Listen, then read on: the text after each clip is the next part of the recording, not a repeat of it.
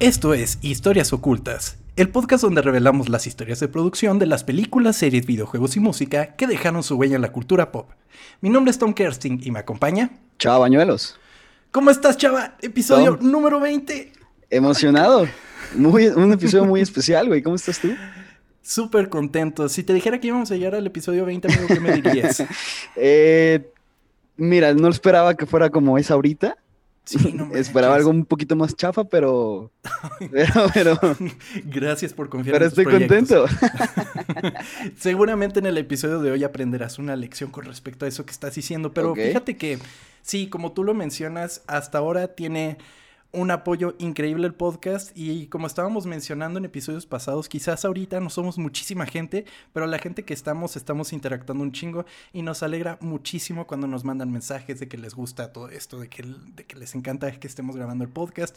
Entonces, si llegamos a este número es gracias a ustedes. Y para celebrar el número 20, pues decidimos que teníamos que continuar con la tradición. Entonces, tenemos un invitado muy especial en esta ocasión.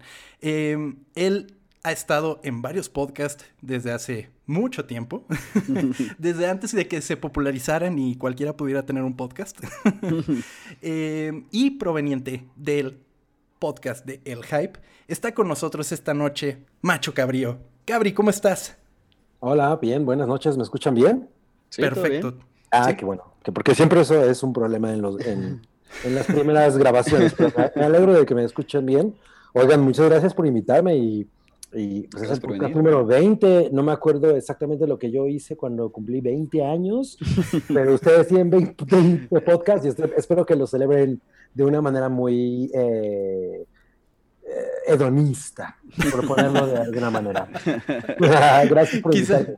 Y quizás ya cuando llegamos a los 21, quizás ahí sí podemos ser hedonistas, cabrón. ándale, ándale, ándale. Ya, ya, se cumple la mayoría. exactamente. En muchos países. y justamente, pues, te invitamos a este podcast en especial porque, pues, sabemos que eres un amante del tema y, eh, bueno, principalmente, eh, sabemos que tienes mucho para aportar. Así que, ¿qué les parece si comienzo con esta historia? Dale, dale. ¿De qué será? El cine de los 80 tiene una esencia especial. Elementos narrativos y estéticos que juntos formaron varias de las películas que hasta hoy día influyen en los cineastas que crecieron viendo estas historias. Filmes que, a pesar de tener nuevos ojos, que nunca tuvieron el gusto de verlas en pantalla grande, siguen dándonos de qué hablar y convirtiéndose en películas legendarias que disfrutaremos por generaciones. Sin embargo, no podemos hablar de cine de los 80 sin mencionar su más grande estandarte, y quizás ni siquiera podríamos hablar de cine en general sin mencionar esta película. Aceleren a las 88 millas por hora y prepárense para un viaje en el tiempo. Esta es la historia oculta de Volver al futuro.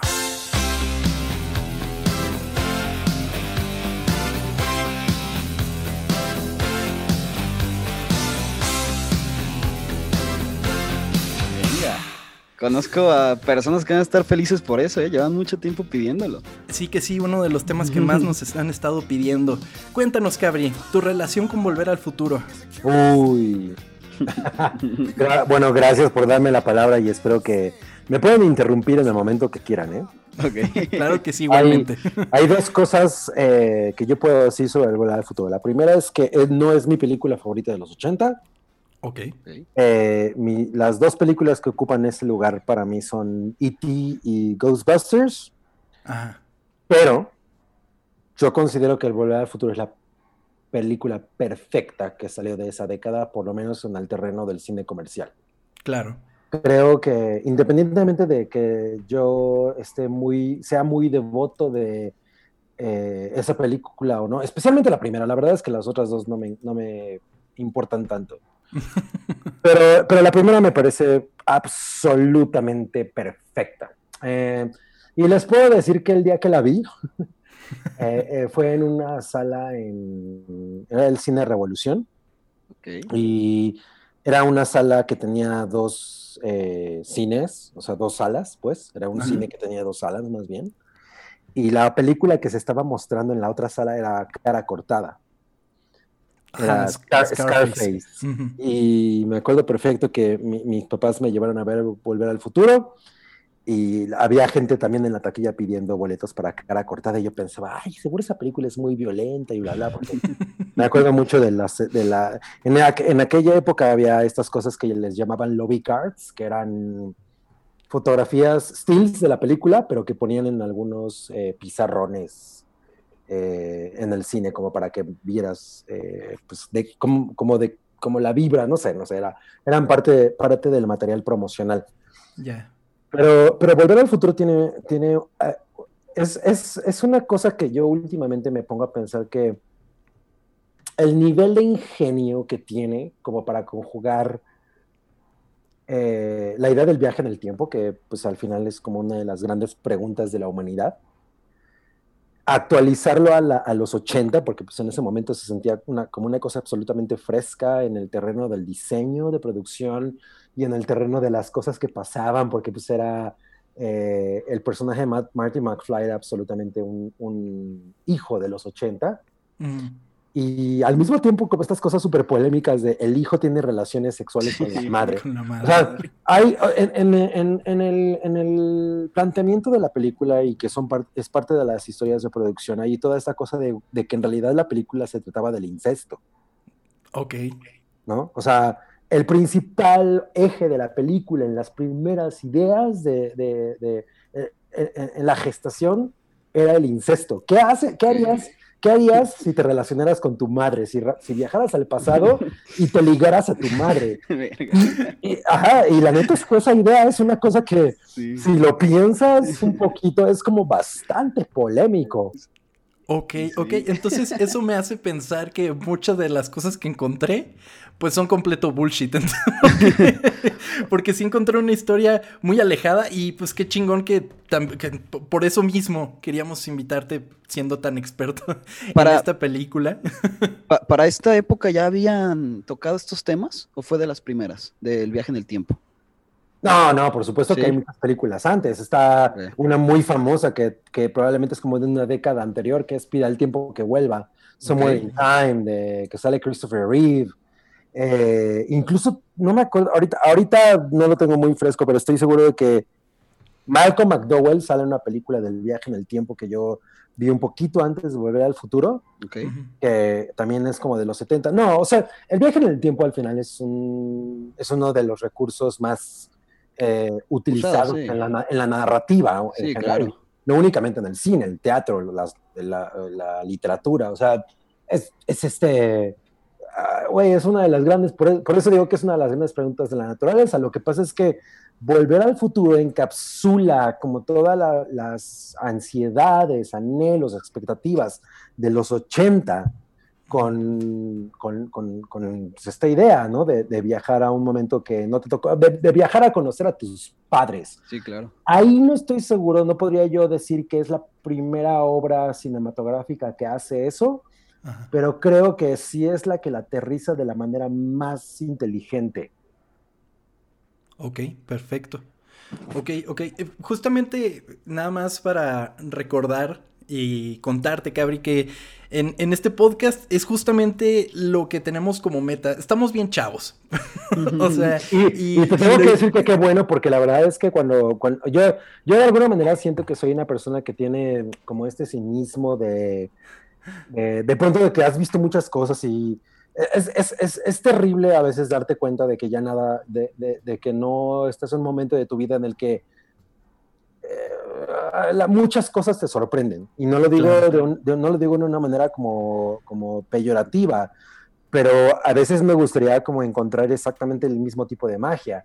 Y me gusta mucho cuando, cuando veo en gente que tiene mucho menor edad que yo, que se encuentran con estas cosas y dicen, güey, esto es maravilloso, como, como yo lo hago con, no sé, los olvidados, que son cosas que no me tocaron y yo las vi de a los 18 años y bla, bla, y, y, neta pensaba que, estaba descubriendo el mundo. Entonces, Eh, tiene, creo que tiene mucho que ver con, que la edad también a veces te pudre el corazón un poco. oh, y, es, justamente eso lo que queremos transmitir por medio de este podcast, que la gente conozca estas películas, porque tanto tratamos de películas y lo que sea muy clásicas, como también hemos tocado de bastante modernas y que son de nuestra época, por así decirlo, entre comillas. Eh, y justamente, como tú lo estás diciendo, es para que si bien no descubran, quizás redescubran la magia en todo eso que, pues la verdad, lo estás, lo estás transmitiendo de una manera más muy chingona. Chava, eh, ¿tú recuerdas la primera vez que viste Volver al Futuro? Sí, no fue hace mucho, ¿eh? Fue yo creo que hace unos cinco años más o menos. Vi, primero la dos, porque me la dejaron en una tarea de guion.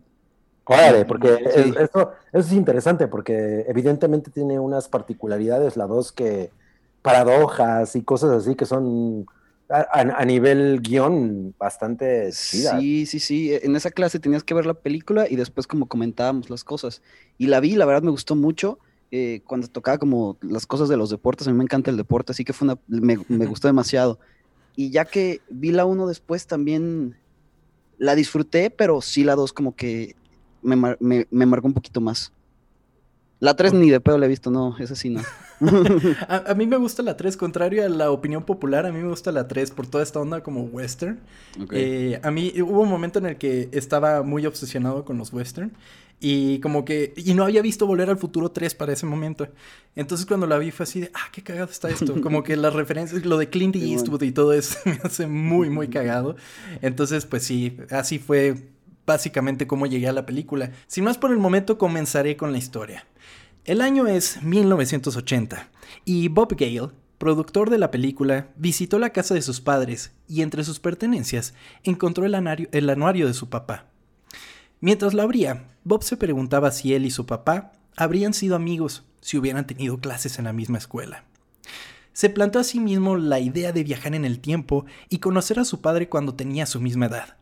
Así se puso en contacto con su colaborador, el director Robert Zemeckis, y le contó su idea yo creo que esa es la versión como que cuenta él, pero si, tú estás diciendo, Cabri, de lo del incesto, también me sonaría un poco complicado, ¿no?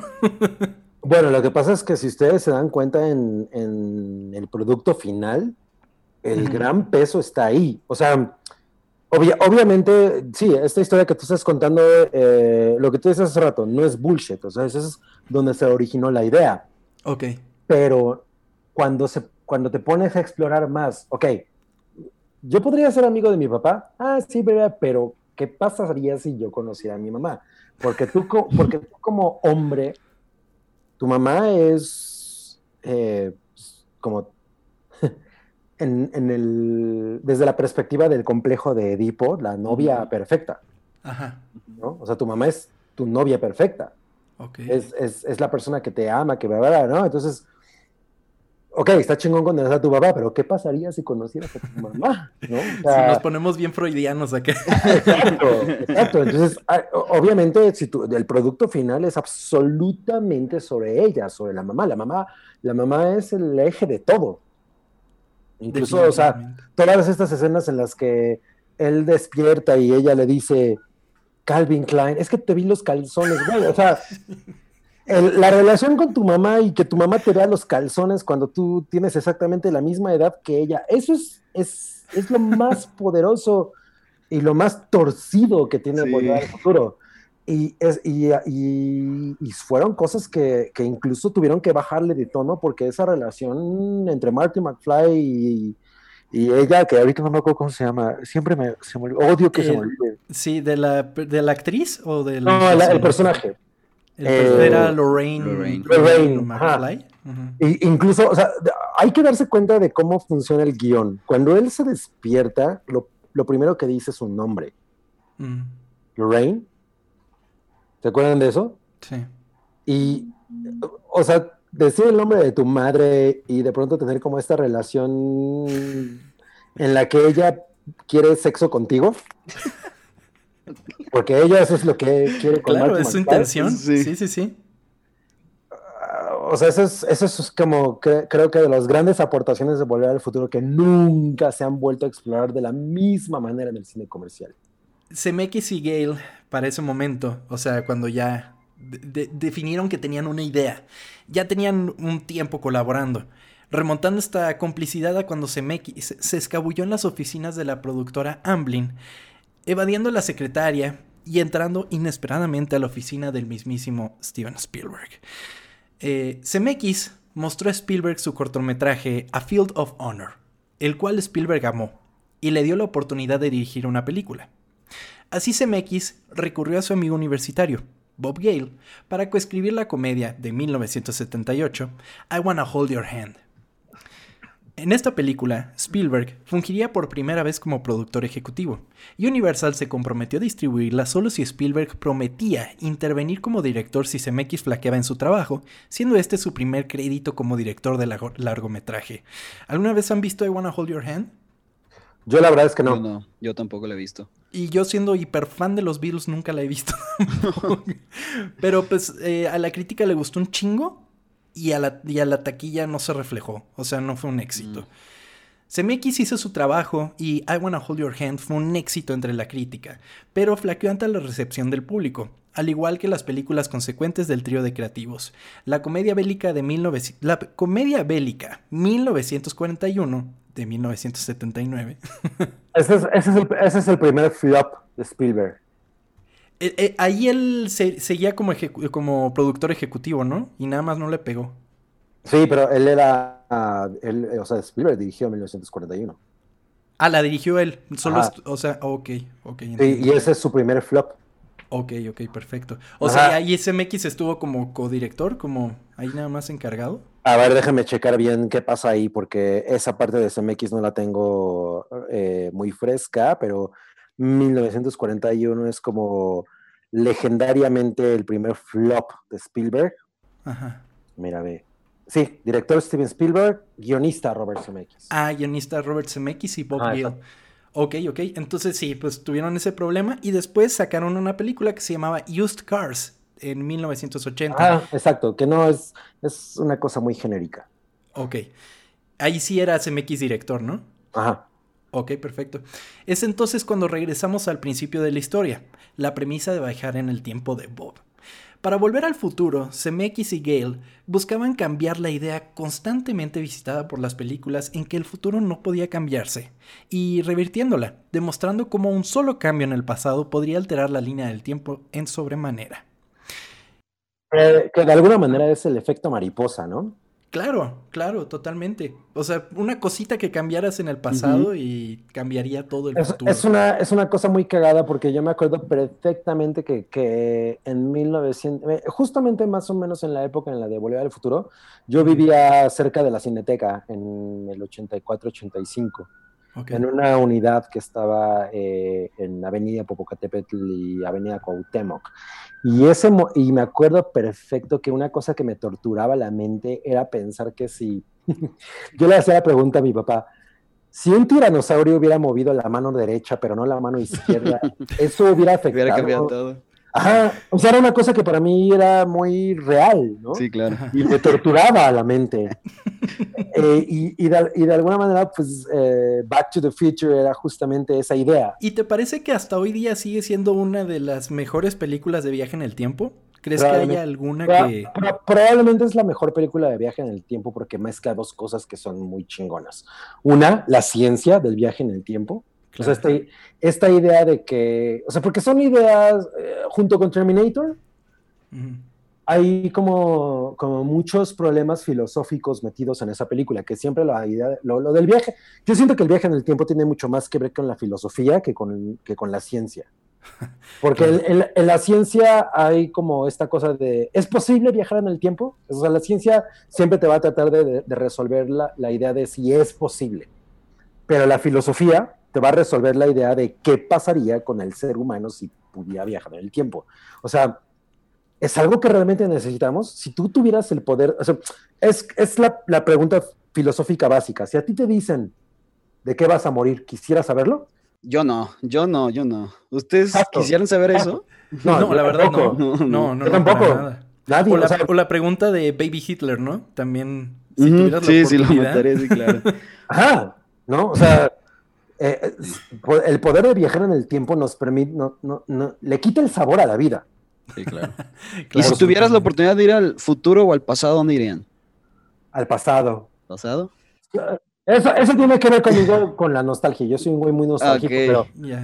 o sea, probablemente yo no quisiera saber qué me va a pasar. O, o, sea, creo que este poder de tener la capacidad de alterar tu futuro nos sería un poco miserables.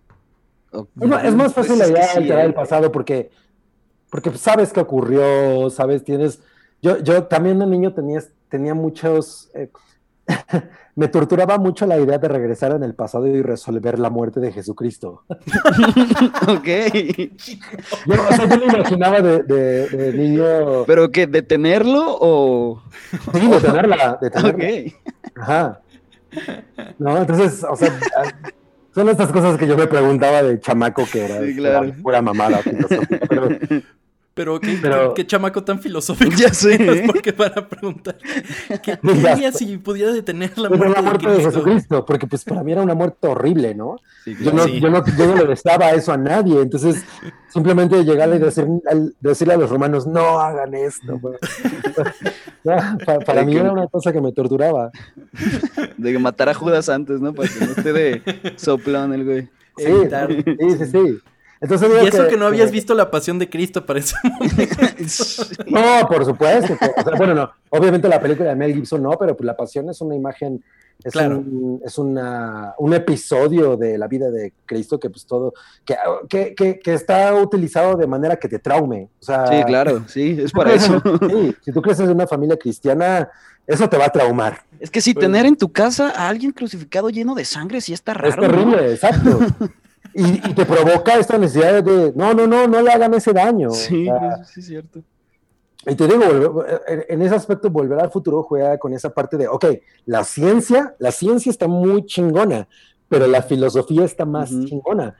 Por eso es por lo que la idea del incesto es tan poderosa, porque tú podrías regresar al pasado a parar cualquier cosa del mundo, pero detendrías el ligue entre tu mamá y tu papá. Hay esta cosa de, y, si te pones a pensar como a nivel masculino, la mujer a la que nadie quieres que, que preñe en tu vida es tu madre. O sea, la única persona en tu mente que puede preñar a tu madre es tu papá, porque si no, no habrías existido tú. Claro. Pero todos los demás hombres que la intentaron preñar, que la intentaron conquistar, que intentaron llegar a ella Ah, y, depositar la semilla dentro de tu madre, que no fueras tú, el único que tu mente puede hacer eso es tu padre. Mm. Pero, pero la relación entre tú y tu mamá es una cosa muy, muy, como de un hilo muy delgado en el que imagínate que tú puedes, que, que, tu mamá se enamora de ti y tú, no, no, no, te tienes que enamorar de mi padre, ¿no? o sea, eh, yo creo que es una cosa extremadamente polémica y, y, y en, retrospectiva nadie se pone a pensar en lo, en lo polémico que es volver al futuro.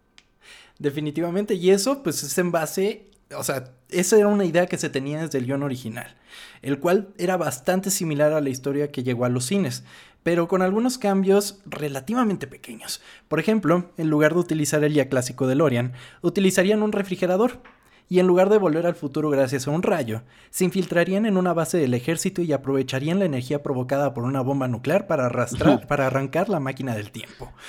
Entonces sí hubo un cambio. Más difícil eso. Totalmente, les iba a salir muy caro. O sea, se dieron cuenta de que, güey, nos va a salir un pinche dineral hacer una explosión y todo el pedo. Y dijeron, ¿cómo nos ahorramos dinero? A ver, ¿qué pedo? Y ahí fue cuando decidieron lo de la, lo de la torre del reloj. Porque dijeron, si hacemos la película aquí, nos estamos ahorrando todo, bastantes sets, hacer la explosión y todo eso. Y lo hacemos bastante más sencillo. Y quedó mucho mejor, la verdad. Eh, entonces ellos se meten en el guion original se meten meterían en el refrigerador, refrigerador esperarían la energía de la bomba atómica y, pues eh, así era como arrancarían, ¿no? Que yo no sé, no sé si les he dicho o si ustedes saben esto, pero eh, el primer junket al que fui en mi vida, que los junkets son estos eh, encuentros entre la prensa y la producción de una película. Sí. El primer junket que yo fui en mi vida fue el de Rápido y Furioso. Me mandaron a Los Ángeles. El de la primera. Ah, de la primera Rápido y Furioso. Eh, por parte de Cinemanía. Y fue en Universal Studios. Y el lugar en el que el junket ocurrió, en el que toda la prensa de todos los países, Japón, todo el mundo, fue el escenario del reloj de Volver al Futuro. ¿Todavía está ahí? No sé si ahorita esté ahí, pero en 2000, no me acuerdo qué chingados es eh, la primera Rápido y Furioso, eso estaba ahí. El reloj, el parque en medio, el, de hecho, el, fue un barbecue en el, en el parque. No manches. Qué chingón. fue una cosa muy cagada. es uno de esos momentos surreales que no sabes, que, como que no entiendes que estás ahí, pero y no le quieres preguntar a la gente, oye, ¿este es el sí, del futuro? ¿No? Pero sabes que estás ahí. claro, claro. Y, eh, o sea, fue absolutamente raro, fue una de las cosas más raras. Eh, porque además, pues, Rápido y Furioso, había en el, en el, este parque de Volver al Futuro, pues es un cuadrado, y todos los autos de Volver de Rápido y Furioso estaban formados al lado del cuadro ese. No, pues algo bien extraño. Estuvo muy chido. Pero una, eh, una, una, una, cosa que quería mencionar sobre eso es que, eh, pues, pues todo, o sea, toda esta parte de, de, la energía y la bomba y bla, bla, algo que me parece bien interesante y bien característico de la época es el miedo a, a, los, a los musulmanes, a los árabes, a los... Porque pues son ellos los que llegan y ametrallan a, a Doc Brown. Es cierto, eh, es cierto. ¿no? Y, eh, ok, no, vamos a plantear lo de la bomba y bla, bla, pero son estos, eh, ay, ¿cómo les dicen los los turcos, no, no eran turcos. Son, son como turcos, exacto. Entonces, hay un miedo por parte de Estados Unidos a estas civilizaciones que no son como ellos conciben la vida. Claro. Y, de alguna manera siento que es como un, la única de las pocas partes de esa película que a mí me parecen cuestionables. Ok. ¿No? El, el Doc, Brown le roba el, el eh, plutonio, ¿era el plutonio? Sí, lo que potenciaba el. Ah, exacto. Y llegan estos cabrones y los ametrallan y ellos pues, son villanos de cartón, ¿no? Como en aquella época eran todo, todas estas personas. Entonces, eso es como de las pocas cosas que yo le cuestiono a, a, esa, a ese guion. Que es algo muy característico del cine de la época, ¿no? De la época de Reagan, del American Way of Life. Porque es increíble y todo. Los gringos siempre le tienen miedo al exterior y lo, ve, y lo vemos en nuestro país. A los gringos le tienen miedo a México. Sí. Los mexicanos son violadores, ya sabes, ese, ese Bad lenguaje. Hombres. Bad hombres, ese, ese, lenguaje que siempre han usado y, y, en aquella época pues era todo lo que, lo que pareciera ruso, ¿no? ok. O árabe, ah, y sigue siendo. Sí. Entonces, eh, eso es lo único que a mí no me encanta. Cada vez que yo veo esa escena me parece... Tienes razón, no era necesario hacerlos así. Ajá. Sí, no. Pueden ser cualquier otro tipo de personas, no eso. O, o, pero, pero era importante para la trama y bueno. Sí, supongo. Zemeckis y Gale estaban nerviosos. Sus carreras pendían de un hilo, y su siguiente película marcaría su futuro como cineastas. En este punto, la industria los consideraba como creadores que solo conseguían contratos por, el hecho de ser amigos de Spielberg. Por lo mismo, optaron que Volver al Futuro no tendría Spielberg como productor. Así se acercaron a Frank Price, el presidente de Columbia Pictures, quien en tan solo 30 segundos encontró el potencial en la premisa de los jóvenes y decidió contratarlos para que escribieran la película. Me parece muy romántico, ¿no? 30 segundos, los sí. contando. A ver cuánto tiempo nos toma. en el póster, ¿no? Así de, son 30 segundos, ¿no? una, cosa que tengo que decir sobre Volver al Futuro es que siempre me ha parecido que es una... Eh, Spielberg en los 80 era una persona que, que producía mucho cine, con Joe Dante, con CMX, con, con todos estos como sub-Spielbergs. Sí. ¿No? O sea, ya ahorita la distancia era eh, una sensación de ah, ok, es una película de Steven Spielberg, pero no es una película de Steven Spielberg. Claro, eran como regresando a todo esto de Jesucristo, eran sus apóstoles, ¿no? Ah, exacto, eran como minions de Spielberg, eran como tentáculos de Spielberg. O sea, Toby Hooper, que hizo Poltergeist, eh, Robert Zemeckis que hizo Volver al Futuro, Joe Dante que hizo Gremlins, todas esas producciones tenían la genética de Steven Spielberg, sabían a Steven Spielberg, pero no eran películas de Steven Spielberg. Entonces, eh, yo, yo, defiendo mucho, por ejemplo, ahorita Disney, que, es como este gran monstruo que, traga talentos.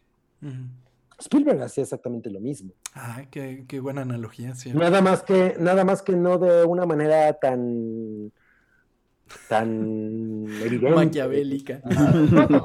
tan evidente, ¿no? Pero al final él, él, producía estas, estas películas que, que, él trazaba la línea, ¿no? O sea, Volver al futuro a mí me sabe perfectamente una película de Steven Spielberg. Claro, como que les decía, o sea, sí está chida tu idea, pero ¿y si te vas por acá? Exacto, tiene que ser así. ¿Y tú, y tú ves Encuentros Cercanos, que es una película de 10 años antes. Sí. Y se siente exactamente igual.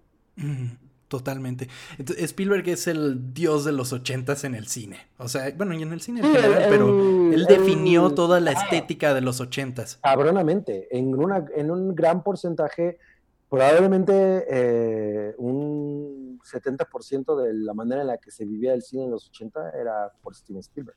Totalmente. Y fíjate que respecto a eso es cagado porque el tiempo pasó y los gustos de la audiencia cambiaron de un año a, de un año a otro. Eh, películas como Animal House, Porky's y Fast, Fast Times at Richmond, High se convirtieron en la preferencia de los estudios, por lo cual una vez que Zemeckis y Gale regresaron a Frank Price, este optó por no darle luz verde al proyecto. Así nuestros héroes se vieron obligados a buscar otro estudio que quisiera producir la película. Pero eso es, porque, eso es porque esas películas que tú acabas de mencionar, eh, por ejemplo Animal House y Fast Times at, Richmond High, eh, son películas muy baratas de producir, sí. cuestan muy poco. Son, es, nosotros romantizamos mucho ese tipo de cine, pero la verdad es que no, no está muy lejos de la risa en vacaciones. o sea, sí, o sea, de alguna manera puede parecer que son comedias un poquito más, más, más inteligentes o más irreverentes o con un poquito más de, kick, de punch, pero son películas universitarias súper básicas y, güey, si vas a invertir tres pesos en una película que te genere un millón, mejor, güey, a producir una cosa como Volver al Futuro que te va a costar 3 millones, ¿no? Y vas a ganar 10. Sí, claro, era una apuesta muy arriesgada. Sí, no, era una cosa tanto de, convicción como económica. Ok, ok. Eh, sin encontrar éxito al vender la película, como estábamos mencionando, CMX dirigió la película Romancing the Stone en 1984. Aquí se llama Dos bribones tras la medalla perdida. ¿Cómo, se llama aquí? Dos bribones tras la esmerada perdida con, con, Michael Douglas y Kathleen Turner. O sea, o sea, los nombres culeros en México tienen décadas. décadas, por supuesto. Dos bribones tras la esmeralda perdida. Pues Los Dos Bribones fue un éxito en taquilla y le dio la suficiente credibilidad para desarrollar Volver al Futuro. Sin embargo, CMX declaró una cruzada contra todos aquellos estudios que no le dieron una oportunidad y se acercó con Spielberg. Así, bajo el, bajo el manto de Amblin Entertainment, CMX encontró a sus productores ejecutivos, Spielberg, Caitlin Kennedy y Frank Marshall. Básicamente dijeron, regresaron así como perro pateado de que, ok, bueno, sí, no, sí, siempre sí con Spielberg, ¿no? Así, nadie más me hizo caso, yo me regreso con Spielberg. Eh, Sidney Sheinberg, quien fungiría como director ejecutivo, sugirió modificaciones a la película. Quería que el título se cambiara a Spaceman from Pluto, porque creía que Volver al Futuro no resonaría entre el público. Y ese pinche nombre sí. sí. Gale y Zemeckis no sabían cómo rechazar las sugerencias de, de Sheinberg, sin arriesgar su trabajo, claro. Spielberg rápidamente intervino, enviándole a Sheinberg un memorando que decía, Hola Sid, gracias por tu memo, fue graciosísimo, todos nos reímos mucho, síguelos enviando. Spielberg sabía que Sheinberg se sentiría demasiado avergonzado para admitir que su memorándum debería tomarse en serio. yo, creo que, yo creo que Spielberg es el, obviamente como él fue el creador de el event movie, o sea, claro, del blockbuster. Sí. él fue el primer cineasta de autor que hizo de sus películas un eh, mainstream event. Ajá. O sea, él fue el primero que logró eso, porque fue el primer autor, el primer cineasta de autor, que logró que sus películas fueran éxitos de taquilla a las que Hollywood les metiera dinero. O sea, yo sé que, que George Lucas es probablemente la, la, persona que podría llevar ese estandarte, pero en realidad Spielberg fue el que, el que le puso un sello a ese eh, género de las películas de verano. O sea, claro. porque George Lucas nada más tuvo una, Star Wars. Sí. Pero Spielberg tuvo un chingo. Claro. Sí, justamente, tienes toda la razón. Que justamente Spielberg es un personaje que tocamos muy seguido en este podcast por lo mismo. Van varias películas. Nuestro primer episodio simplemente fue Joss. Y ese es el primer gran event movie, como tú lo estás mencionando. Y lo, cabrón, de Joss es que en realidad, si ustedes lo ven eh, objetivamente, es una película muy pequeña. Sí, sí, sí, sí. O sea, es una película sobre, sobre tres personas que están buscando la respuesta a sus vidas. O sea, los, eh, el personaje de Roy Schneider, el personaje de, Robert Shaw y el de... Em, ay, güey, mi personaje favorito que ahorita se me fue, ¿cómo se llama? El... El, el, el, doctor del... Ah, sí, sí. sí. La película... El biólogo marino. Exacto. El, ay, güey. No mames, como odio con... se me van los nombres. Pero es, la película se trata de ellos tres, no se, no se trata del tiburón. Y por eso Spielberg filmó esa, esa película de una manera tan íntima, cada vez que tú la ves, no, carece, de, carece de muchos momentos espectaculares, porque es una historia comercial, la primera historia comercial del cine masivo, que se desarrolla un paso lento Sí, y que fue justamente por todas las complicaciones que tuvieron. Así nada más para recordarte, Richard Dreyfus como Matt Hooper. Richard Dreyfus, claro. A él me refería. Pero, pero, pero, pero la película, no podrías decir, esa es la primera película del cine comercial como lo conocemos hoy en día. No tiene nada que ver con cómo están hechas ahorita las películas. Nada. Pero es una historia lenta, es una historia sobre tres personajes. La película está más interesada en diseccionar a los tres personajes principales que en mostrar al tiburón.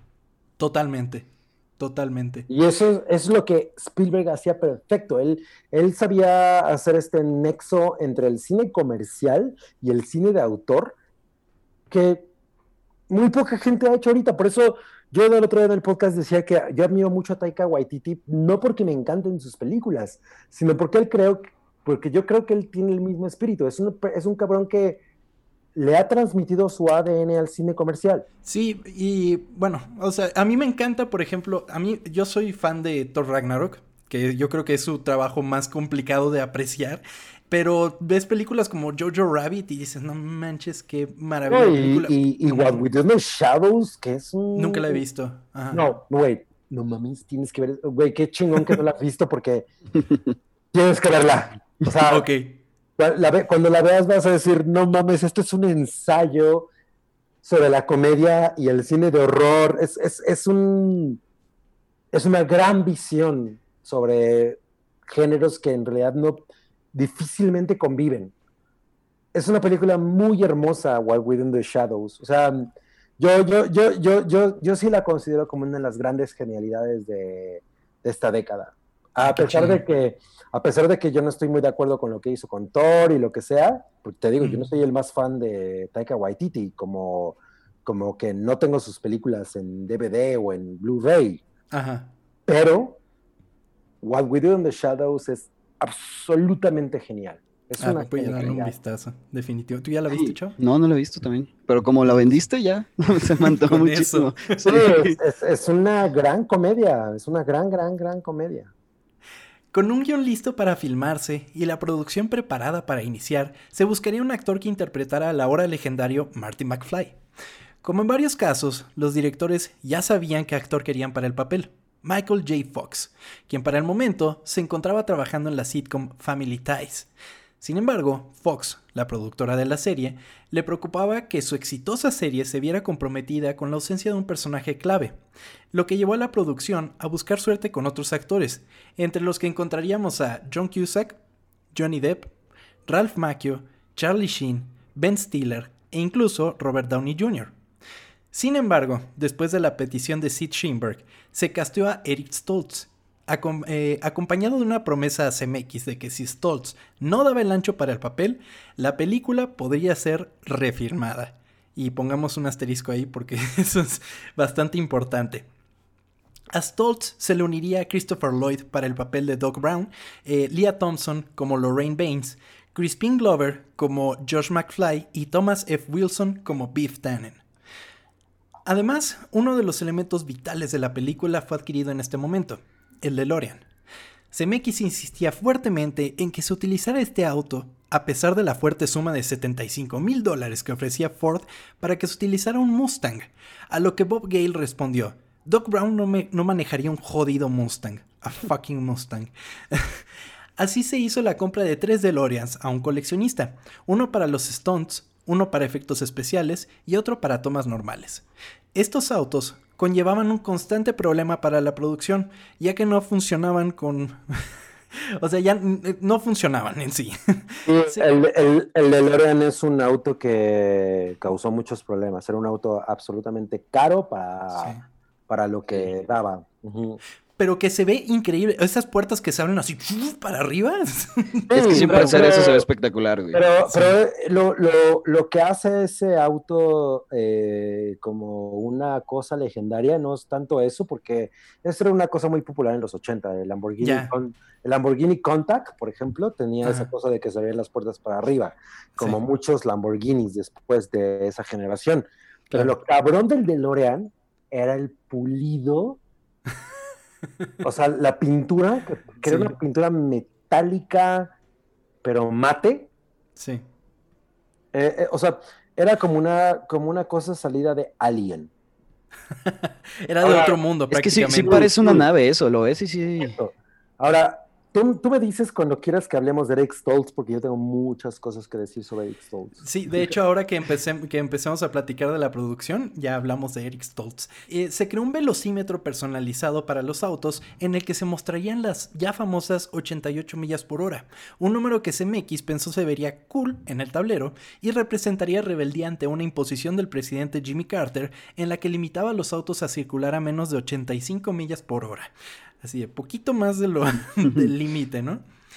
Así comenzaría la filmación de la película el 26 de noviembre de 1984 con un presupuesto de 14 millones de dólares. La agenda de 22 semanas de filmación era bastante apretada, lo que obligó a CMX a editar la película mientras se filmaba, dando la oportunidad de ver el metraje y la película formándose paso a paso. Sin embargo, uno de los factores no estaba cuajando, Stoltz. Mm. Eric Stoltz estaba siendo un problema enorme en la producción. Stoltz, siendo actor de método, se metió completamente en su visión de lo que Marty McFly significaba, obligando a todo el equipo de producción que se refirieran a él como Marty, hasta el punto que Christopher Lloyd pensó que su nombre realmente era Marty. Stoltz erróneamente creía que su personaje vivía en una tragedia, en el que el futuro del mismo se vería afectado por sus decisiones del pasado, lo cual le dio un tono oscuro a la película, trabajando durante seis semanas pensando que la dirección de CMX era innecesariamente cómica. Ahora sí, Cabri, suéltate. Ahorita que estás diciendo esto, suena evidentemente muy romántico, suena a que Eric Stoltz era una persona que no entendía el personaje. Y lo más cagado es que en realidad el que triunfó era el que realmente no entendía al personaje, que es eh, Michael, J. Fox. Él, él, él, en realidad se divirtió con, con Marty McFly. Y ¿Quién? Eh, Marty, eh, Michael, J. Fox. exacto. Él, él, estaba transmitiendo al adolescente, a esta persona que no, que no tomaba las cosas en serio. Ajá. Y Eric Stoltz estaba convencido de que el personaje estaba viviendo un drama muy cabrón, ¿no? Sí.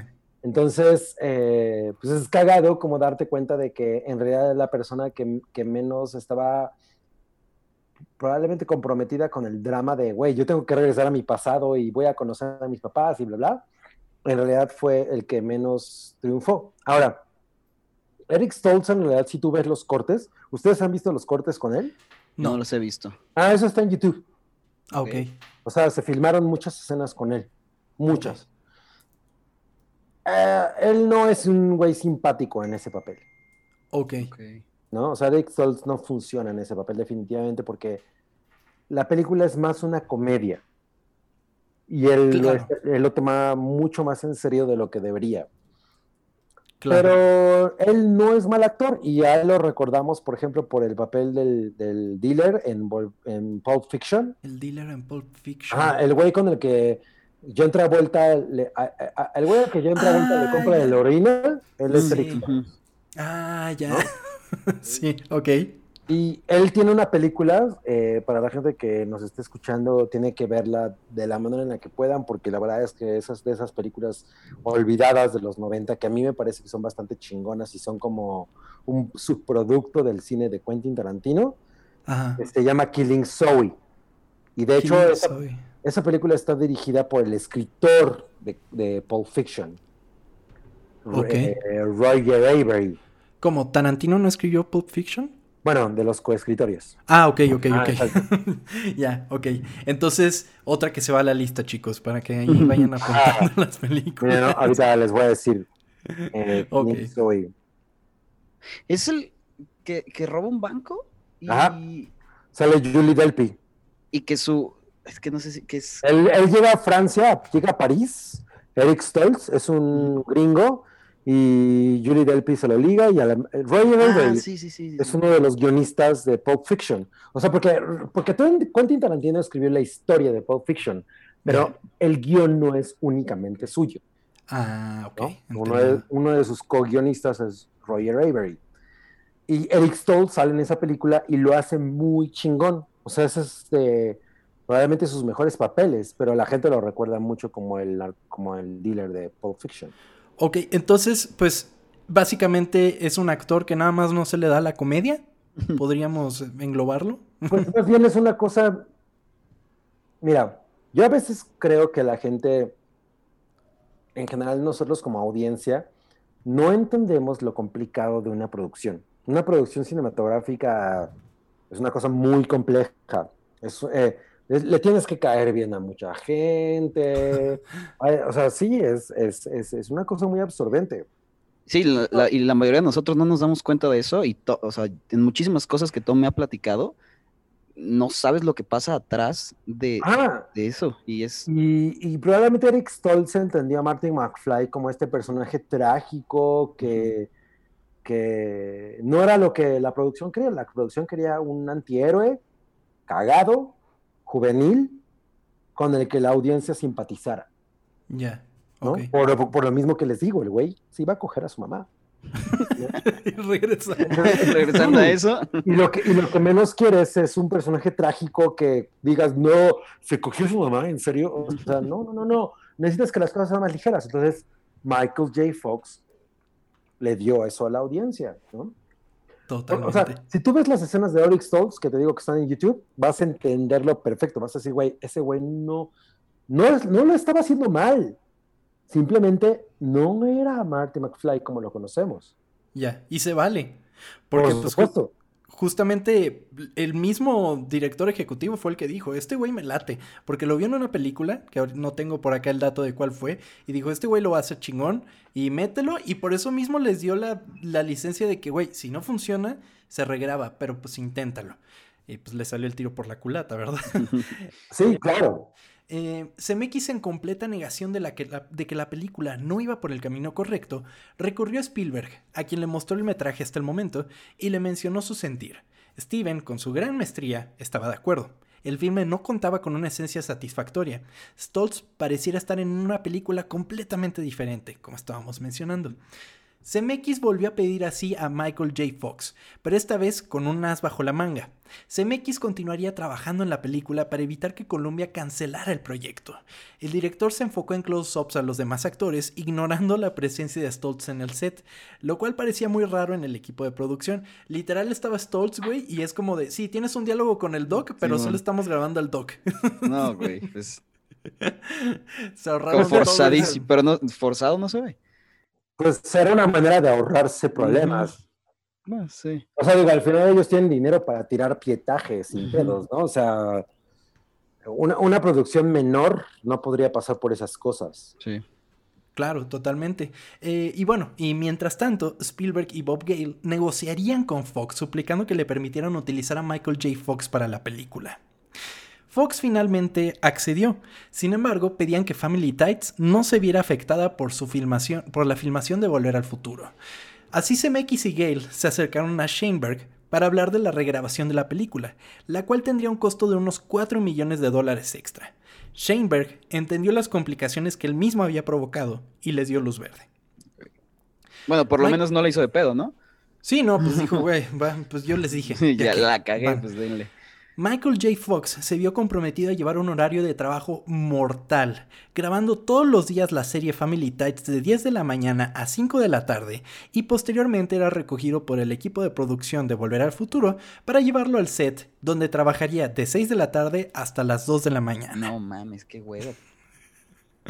Imagínate, y así estuvo un buen rato. No, pero, pero las producciones así son, o sea, por eso es por lo que también el cine es, es, un, en general el trabajo creativo es una cosa tan complicada, porque por, mucha gente dice, no, pero pues nada más te pones frente a la cámara y haces, no, no mames, es una madriza. O sea, cualquier persona que haya estado realmente en una producción, eh, las cinematográfica. Sí, o sea, los trabajos de cine no son de 9 de la mañana a 6 de la tarde. O, sea, ¿sí es normal eso de 10 a 2 de la mañana? Por supuesto. Ok. Madres. Y es que es justo lo que estaban platicando en el último episodio del hype, ¿no? Con lo decía, que la gente se estaba quejando de que no habían contratado a una persona con verdadero autismo. Pues es un pedote grabar a una persona. O sea, es un pedote hacer una producción. Mira, eh, siempre es un pedote una producción.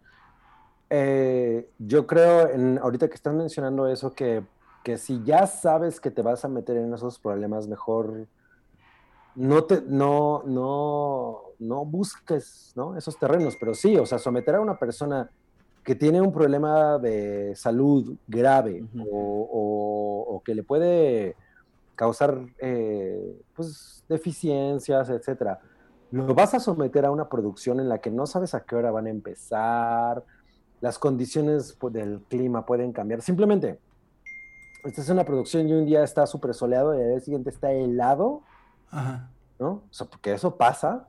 Sí. Pues eh, grabas en una calle que tiene que estar desocupada de, a las 6 de la mañana, entonces grabas de 4 de la mañana a 5 de la mañana, que es por ejemplo lo de en 20 Days Later, todas estas escenas del principio, pues las grabaron en el, justo en el amanecer, ¿no? O sea, Ajá y las grabas y las grabas y las grabas y, todo tu personal, no solamente los actores, se someten a, horarios y condiciones pues, eh, que te exigen mucho carácter. Entonces, no es tan fácil. O sea, una producción es una cosa de nueve, no es un trabajo de nueve a, seis. Claro. Claro. es, mucho amor al arte, ¿no? También. Ah, claro, tienes que estar dispuesto a ceder muchas cosas tu cercanía con la familia, tu tiempo, tu físico, eh, tu, estabilidad como individuo. Totalmente. Eh, y justo como estás diciendo la estabilidad, pues MX estaba teniendo bastantes problemas. Eh, sentía que el equipo se revelaría en cualquier momento, empezando por el actor Crispin Glover, quien interpretaba al, padre, al padre de Marty. Ese güey está bien loco, ¿eh? Sí, eso es lo que estaba viendo. Su actuación. Bien pinche loco. Su actuación contraria a la de Stoltz encantaba al equipo. Sin embargo, dirigirlo era una tarea muy complicada. Por ejemplo, en la escena de la cafetería que sostiene un diálogo con Marty, Crispin constantemente se movía desesperadamente de su silla, lo que lo despeinaba de sobremanera, creando un serio problema para la continuidad de la escena. Zemeckis se acercó al joven actor y trató de explicarle tranquilamente la situación con su cabello. Sin embargo, el actor reincidía. Y no paró hasta que se le amenazó de que sería pegado a la silla con cinta adhesiva para que no se moviera. ¿Este güey hizo alguna otra cosa, Cabri? Así como... A Crispin Glover probablemente los recuerdan por ser el malo del, de Charlie's Angels. Ah, ok. Sí, sí, sí. El, villano que usa como un bastón y no sé qué Ese, pero ese güey es un, de hecho ese güey tiene una banda y o sea, es un cabrón muy talentoso, pero efectivamente es un güey muy complicado. Difícil. Ajá. Ok. Perfecto. Así para el 3 de julio de 1985, finalmente Volver al Futuro sería estrenada en cines en Estados Unidos, aprovechando el feriado del Día de la Independencia, recaudando 11 millones de dólares en su primera semana y cerrando con un total doméstico de 211 millones de dólares y otros 117 millones internacionales, dando un gran total de 388 millones 776 mil dólares. Eh, comparados con los 19 que les costó, pues les fue pues bastante increíble, güey, sí. convirtiéndose así en la película más taquillera de 1985, además de ser bien recibida por la crítica, quienes adoraron principalmente las actuaciones. La película recibió un Oscar por Mejor Edición de Sonido y fue nominada para Mejor Guión Original, Mejor Sonido y Mejor Canción Original. Eh, Volver al futuro se convirtió en un referente cinematográfico. Su influencia en el cine, por décadas consecuentes, solo se puede topar con su influencia en la cultura pop. Un proyecto de un par de jóvenes creativos que fue negado y rechazado por muchos, nos enseña que no debemos rendirnos en nuestros sueños. Por más puertas que se cierren, siempre existirá una ventana que se abrirá. La idea que tienes es brillante, y con la dirección adecuada, puedes convertir ese sencillo pensamiento en una realidad. Y si no encuentras el camino, recuerda que a donde vamos no necesitamos caminos. Esta fue la historia oculta de Volver al Futuro.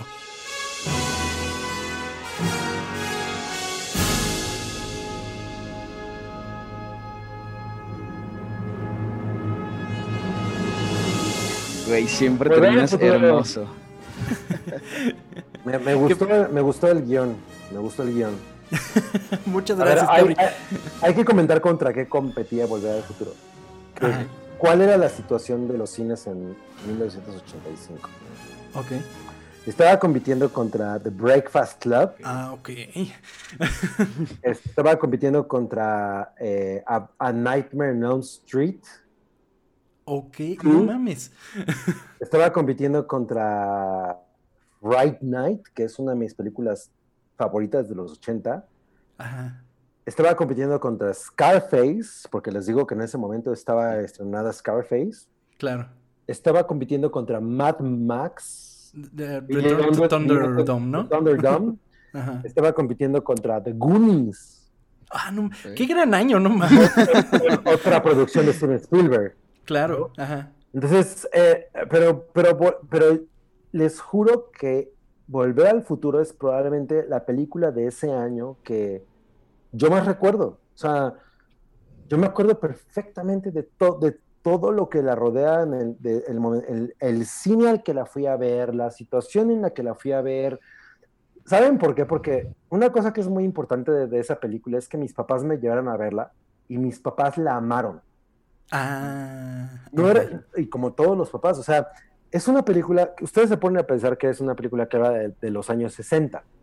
Sí, claro. Entonces, si tus papás eran papás en 1985, es muy probablemente que los 60 les hayan haya sido probablemente su golden age.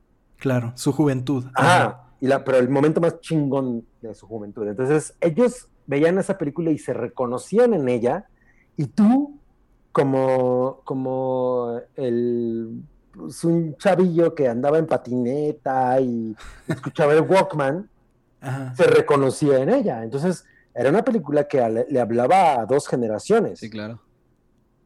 Y le hablaba perfectamente el mismo lenguaje para ambas generaciones, que es una cosa que ninguna de las otras películas que estaban en cartelera hacía. Ya. Por eso es por lo que yo creo que es una cosa que, que perdura, porque es de estas cosas que son como anacrónicas.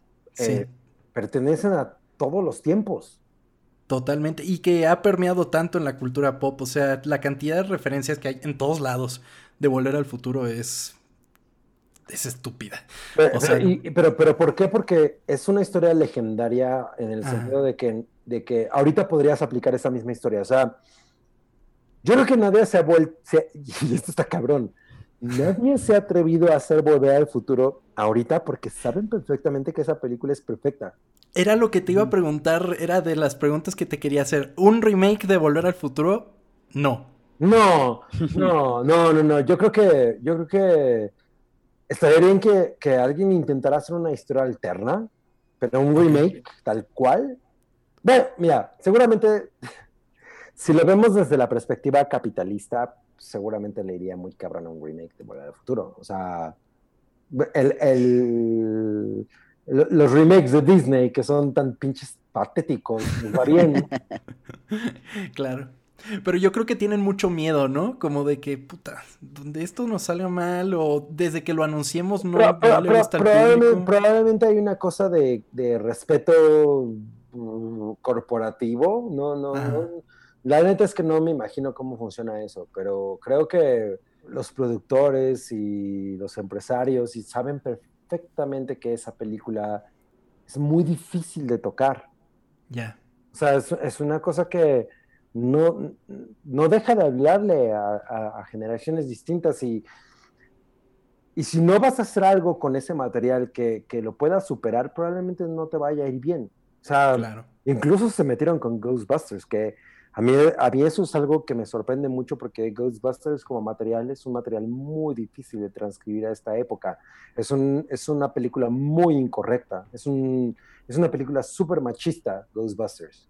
Sí, totalmente. La otra vez la revisité y es de... Ah, es muy machista. O sea, Peter Beckman, que es el personaje más eh, querido de, de, ese reparto, sí. es un misógino. Sí, Bill Murray nada más está viendo dónde va. ¿Dónde, mete la, dónde, mete el pito? O sea, sí. sí. pero, pero, tiene, pero, tiene, mucho encanto la película y todo. Pero Volver al Futuro es, es intocable. Igual que E.T., por ejemplo. E.T. es una película que no puedes tocar. Totalmente, No vas a hacer una historia más chingona que esa. No te metas en ese terreno. ¿No? yo creo que donde puede residir como es todo ese cariño por volver al futuro, pues es en las referencias. Es como en, Ready Player One, que usa un DeLorean, por ejemplo. ese tipo de cosas como que tienen el espíritu. Pero, pero, no porque la historia no se trata de eso. O sea. Ah, totalmente, sí. Ah, es lo, por eso les digo que al final la historia se trata de incesto. Te vas a coger a tu mamá. todo, todo el eje de volver al futuro es ese. O sea, Olvídense de la ciencia, olvídense de Dr. Brown, olvídense del, carro. La, historia se trata de el hijo, la, mamá se, la mamá se quiere coger a su hijo. Eso es, es una idea muy polémica.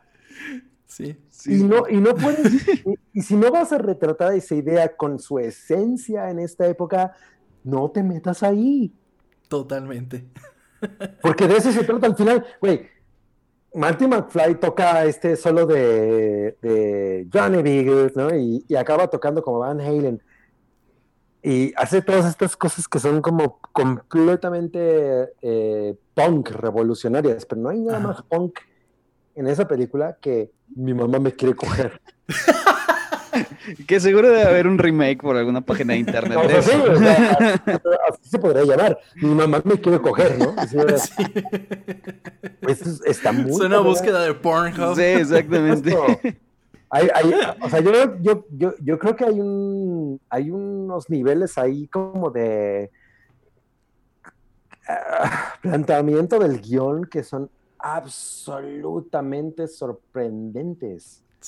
Es una historia extremadamente eh, incendiaria que fue presentada de una manera muy familiar. Claro. Y ahorita es una película familiar, pero en realidad es una película de me podría haber cogido a mi mamá. y bueno, yo creo que con ese pensamiento, ahí les dejamos a toda la audiencia que se queden pensando en eso. Y bueno, pasemos en chinga, chava. Tú, hoy que no hablaste mucho. Sí, no, es que estoy sorprendido de todo lo que saben. O sea, este no es mi fuerte, los 80 no es mi fuerte, pero aprendí demasiado. Eh, se los agradezco a los dos de todo lo que me platicaron. Es, creo que todos los que estamos escuchando estamos muy felices de, todo lo que, lo que, lo que pues, escuchamos. Aprendimos. Pero, yo, creo que, sería muy bueno que le dieras un muy buen vistazo, que, que te dieras una peinada a, la psicología del cine de los 80, porque los 80 fueron una época muy sexual. Fue un, fue, es una cosa muy interesante porque es la época en la que surgió el SIDA, el VIH. Mm. Es la época en la que eh, los excesos de los 70 nos costaron. Ok. ¿No? O sea, había una cosa de los 70 fueron muy libertinos, pero en los 80 los estamos pagando. Aún así, el cine en los 80 era un cine muy sexual. Eh, era, el, cine en los 80 es uno de los, de los últimos, del, es el, la última década en la que había desnudos muy cabrones en las películas comerciales.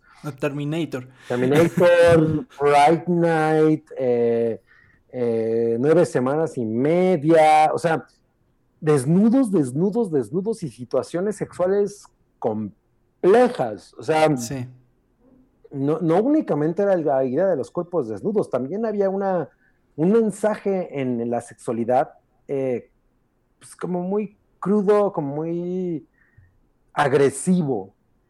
O sea, la sexualidad era casi porno en los 80. No, no, no, no lo digo de broma, en serio, si ustedes ven películas de, esa década, eh, eran así. Ok. Y poco a poco eso fue mermando y la gente le fue teniendo como más distancia, pero, pero no puedes negar que eso existió. ¿Y por qué existió? Pues por muchas razones, por, por, por, por el libertinaje de los 70. Los 70 fue una década mucho más cruda, ¿no? En los 80 trataron de pulir eso y lo trataron de convertir en un producto y te lo trataron de empacar y... Pero, pero, pero todas las películas tienen un planteamiento mucho más arriesgado que lo que tú ves en cine comercial ahorita. Y el cine de los 80 es el cine que le dio pie al cine comercial que tenemos ahorita. Simplemente es cuestionable que en esa década eh, la gente se preguntaba cosas interesantes y ponían en pantalla cosas incómodas y ahorita ya no pasa eso, ya todo está trazado a través de una fórmula matemática. Okay. Sí, totalmente. Eso se súper siente las fórmulas y, y, que las películas ya están hechas de pizarrón y las súper piensan como todo un universo. Y sí, quizás eso es la maravilla de, de aquella época. Y pues, chava, Ahí tienes de tarea revisitar varias de las películas de los 80. Rápidamente, ya para terminar este que nos estamos alargando un poco, eh, unos eh, los saludos para redes sociales para nuestros amigos que comparten y comentan cosas en arroba ocultas, ocultas con doble O porque somos muy cool en este podcast. Así que eh, rápidamente, chao. ok, vamos a mandar saludos a Svaide. Muchísimas gracias. Muchas gracias, eh, A Micor nos manda saludos. Eh, Emiliano Gómez también.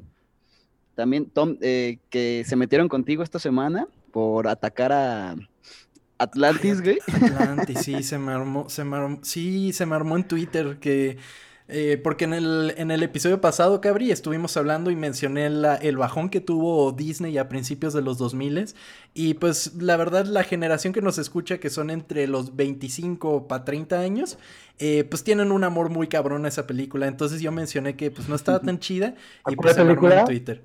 la de Atlantis, de Disney. Ah, no mames. Bueno, qué cagado. A ver, ¿yo puedo decir una cosa sobre eso? Claro. Ajá, sí, claro, lo que quieras. Yo, conozco muchas personas que hicieron doblaje para esa película. En ese momento era una apuesta de Disney por un campo completamente diferente a lo que habían hecho. Ajá. Yo creo que es un muy buen experimento. Es como una cosa un poco arriesgada porque hasta el momento Disney había hecho cosas que se sentían más seguras. Claro pero me parece interesante que yo no sabía que había un culto a esa película. Sí, y muy cabrón, ¿eh? Muy, muy, cabrón. O sea, de nuestra generación eh, está cabrón lo mucho que aman la película.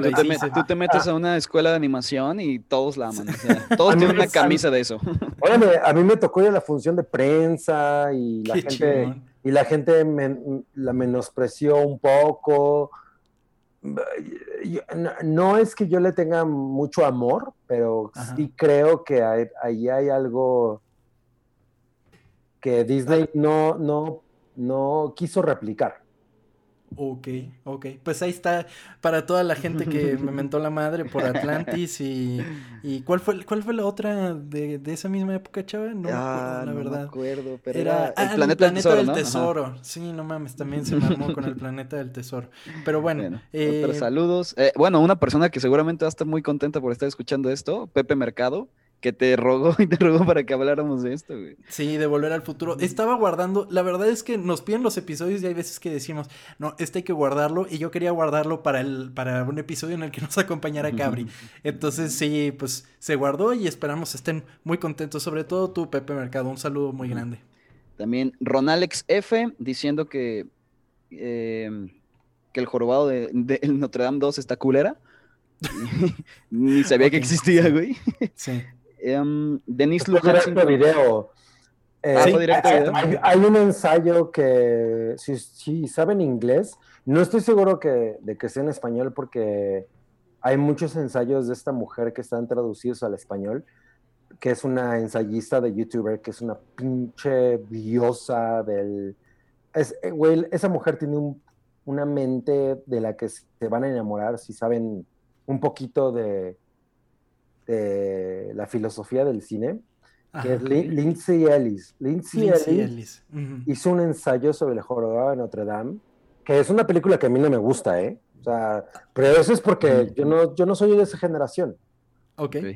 Pero es, ese ensayo es hermoso. O sea, disecciona muy cabronamente cómo el jorobado de Notre Dame sale de la, de, obviamente, de Nuestra Señora de Notre Dame, que es una obra al, a la fascinación por la arquitectura parisina, eh, en un momento en el que la gente quería derrumbar las construcciones parisinas.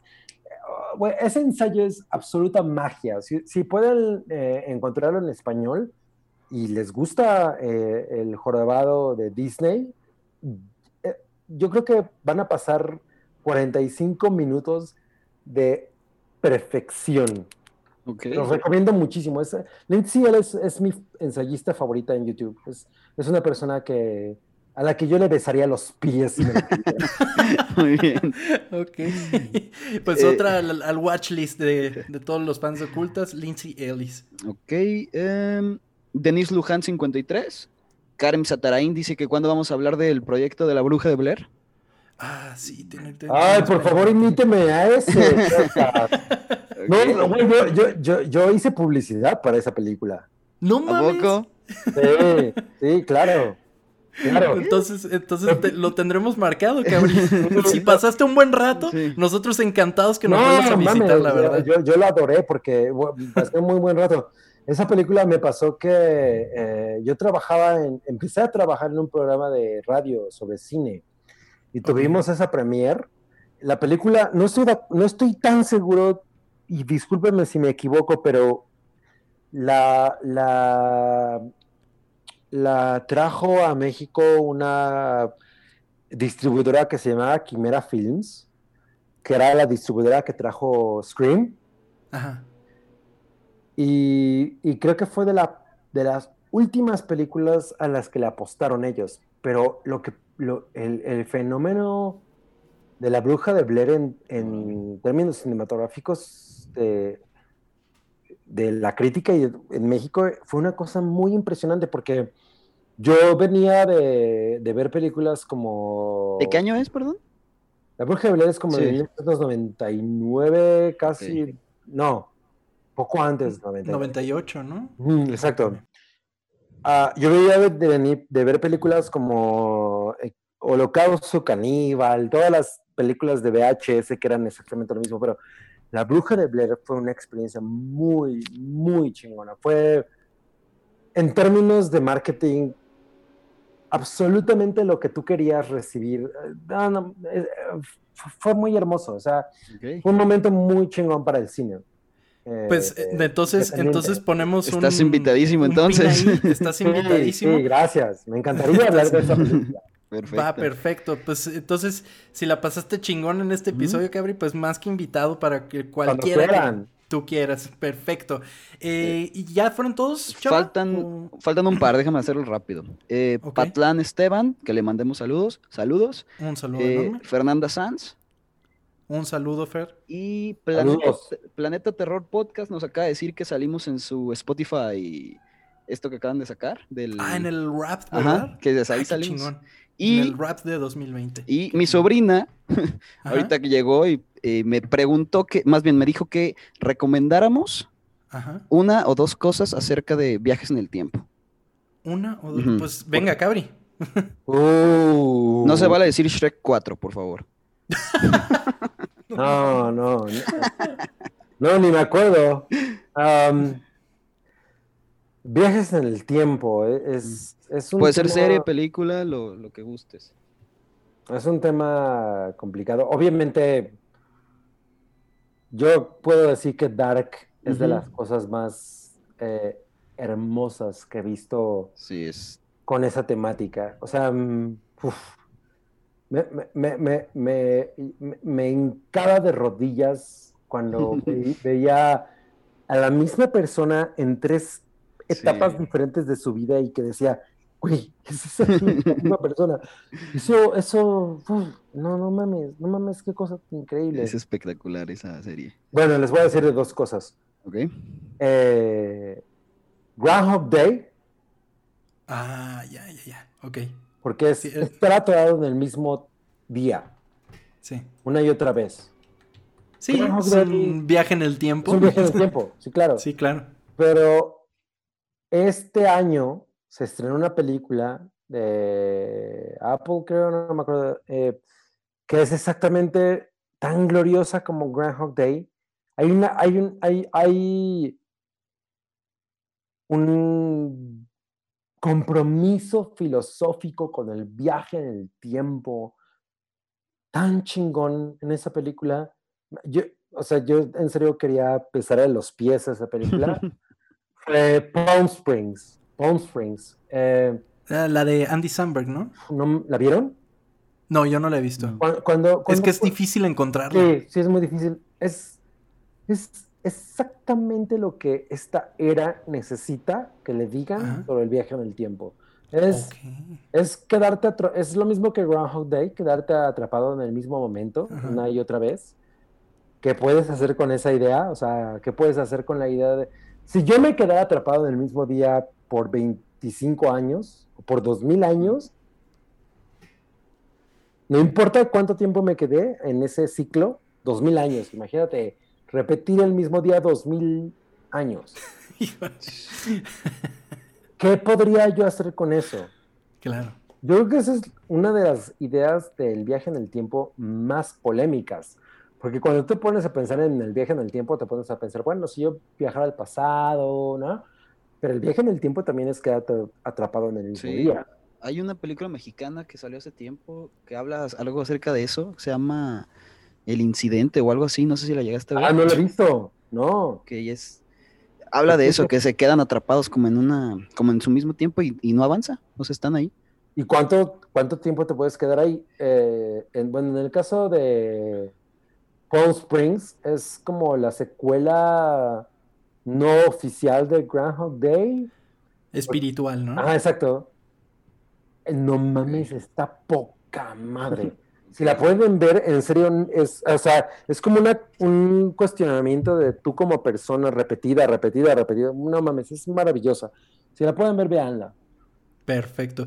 Pues entonces ahí tienen la lista. Les vamos a pasar en Instagram, vamos a hacer una historia con todas las que se mencionaron, todas las películas que se tienen que ver para que vayan, las busquen. Palm Springs está complicada porque sí la he intentado y pues creo que solo en torrents y así, ¿no? Sí, sí, desgraciadamente sí, pero qué lástima que ese tipo de cosas no, no, tengan tanto acceso. La verdad es que me, me, parece muy doloroso porque creo que este es un muy buen momento para experimentar cosas así. O sea, a nivel filosófico, es, mira, yo, yo creo que lo que estamos viviendo ahorita, como la cosa de la pandemia, es como vivir el mismo día una y otra vez. Yo. Mm, bueno, sí.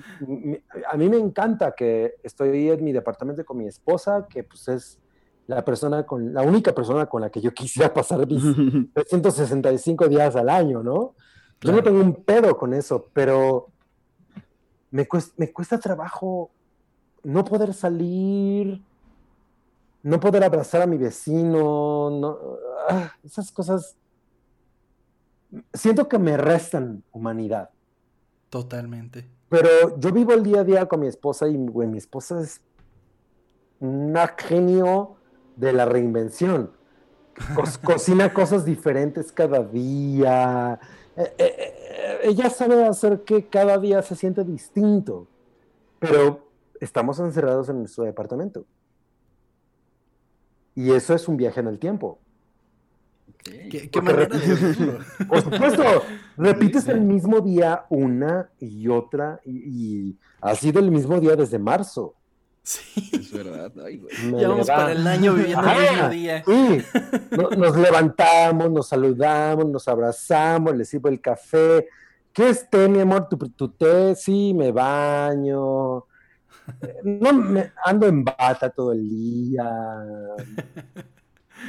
veremos, platicamos y, hablamos de cómo te fue, pero estamos en las mismas cuatro paredes. Entonces, eso es un viaje en el tiempo. Pues. Estás congelando el tiempo. Es, es, el mismo día una y otra vez. Qué chingona manera de verlo, la neta. La neta. Chava, fueron todos los. Sí, ahora sí ya es todo. Ya es todo. Perfecto. Eh, yo nada más tengo un saludo porque también nos pueden seguir en redes sociales, en nuestras redes sociales personales, arroba tom-kersting. Chava Bañuelos es arroba Banuelos Chava. Así es, así es. Y Cabri, ¿dónde te pueden encontrar a ti? Cuéntanos pues ojalá me puedan encontrar. no, pues, en, tus redes sociales, pues. arroba macho-cabrío en Twitter, porque pues, es la red que yo más uso. También es lo mismo en Instagram. Eh, la verdad es que las redes sociales medio... Me gusta mucho, pero al mismo tiempo tengo una relación de, de odio con ellas. Eh, pero si me mandan un mensaje, lo voy a responder. De eso estamos muy seguros. Y muchas gracias por acompañarnos esta semana, Cabri, de verdad. Muchísimas gracias. Nos hiciste muy, muy, muy felices y pues sobre todo nos enseñaste un chingo. Aprendimos cabrón. Y, yo, y yo también aprendí de ustedes, porque a mí lo que más me gusta es ver las cosas que yo conozco a través de nuevos ojos. Perfecto. Para mí eso es muy valioso. Pues entonces, invitadísimo para otros episodios, Cabri. El de Groundhog Day. Perfecto. Ok, entonces, pues muchas gracias por escucharnos. Ah, yo tenía. Eh, justo mencionar lo de las redes sociales personales, por eso. Un saludo a Leida Salas. Muchas gracias por escucharnos, amiga. Te mando un abrazo muy, muy grande. Que dijo que estamos haciendo un gran trabajo. Esperamos estemos haciendo un trabajo cada vez mejor para todos ustedes. Muchas gracias por escucharnos. Y sin más por el momento, nos despedimos. Nos escuchamos la semana que viene en el siguiente Jueves Oculto. Chava, muchas gracias. Tom, gracias a ti. Gracias a y muchas gracias, Cabri, por estar aquí con nosotros. Muchas gracias a ustedes por invitarme. Nos vemos, chicos. Adiós. Y escuchen también el hype. Nos vemos. Gracias. Sí, por favor.